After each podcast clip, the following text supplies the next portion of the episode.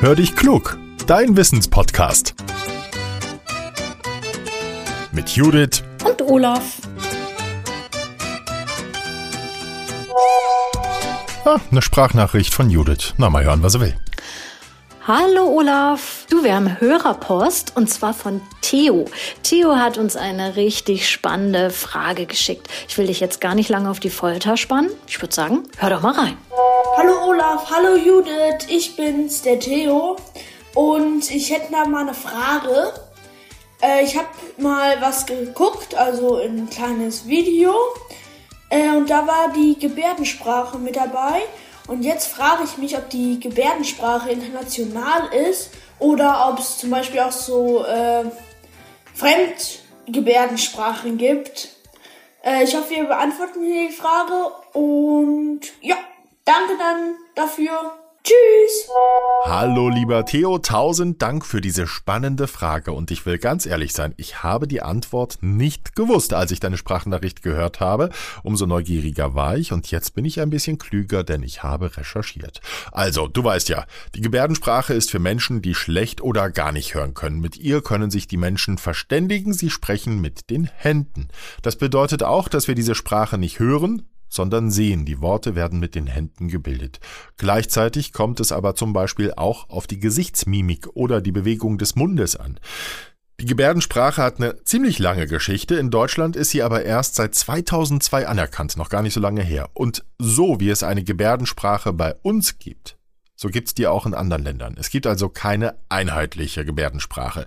Ja, das wäre absolut prima, denn dann könnten beispielsweise Nachrichtensendungen, die in die Gebärdensprache übersetzt werden, überall auf der Welt genutzt werden. Leider ist es so aber nicht. Gehörlose haben ebenfalls unterschiedliche Sprachen. Allerdings gibt's auch Überschneidungen. Zum Beispiel bei den Zahlwörtern wie eins, zwei oder drei, da sind die Gebärden sehr ähnlich. Oder aber bei einfachen Wörtern wie Auge oder Bauch. Viele andere Gebärden sind aber nicht einheitlich. Und Achtung, es gibt sogar Dialekte, so wie bei Lautsprachen auch. Du weißt, die Menschen in Bayern sprechen zum Beispiel anders als die Menschen in Hamburg. Das ist in der Gebärdensprache ganz ähnlich. Aber wie funktioniert sie denn jetzt, die Gebärdensprache? Also für das Gebärden nutzen Menschen immer ihre dominante Hand. Ein Rechtshänder nutzt also die rechte Hand und ein Linkshänder, so wie ich einer bin, der nutzt die linke. Für manche Gebärden werden auch beide Hände gebraucht.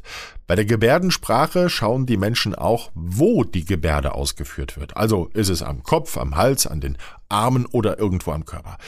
Neben der Gebärdensprache haben Gehörlose auch ein Fingeralphabet. Es kann zum Beispiel sein, dass eine Gebärde nicht bekannt ist und der andere einen nicht versteht, dann kann ein Wort auch buchstabiert werden. Das ist zum Beispiel auch bei einem Namen wichtig, denn Sophie oder Sarah können ganz unterschiedlich geschrieben werden.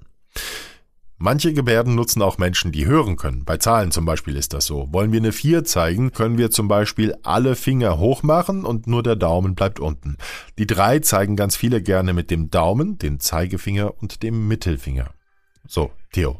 Jetzt sind wir dank dir alle ein bisschen klüger. Vielen, vielen Dank dafür. Und wenn ihr anderen auch so eine spannende Frage habt, dann immer her damit. Schickt sie uns an hallo at podcast-factory.de und ganz wichtig, teilt unsere Folge bitte auch, damit noch mehr Menschen unseren Podcast kennenlernen und zuhören. Da freuen wir uns. Abonniert uns auch gerne.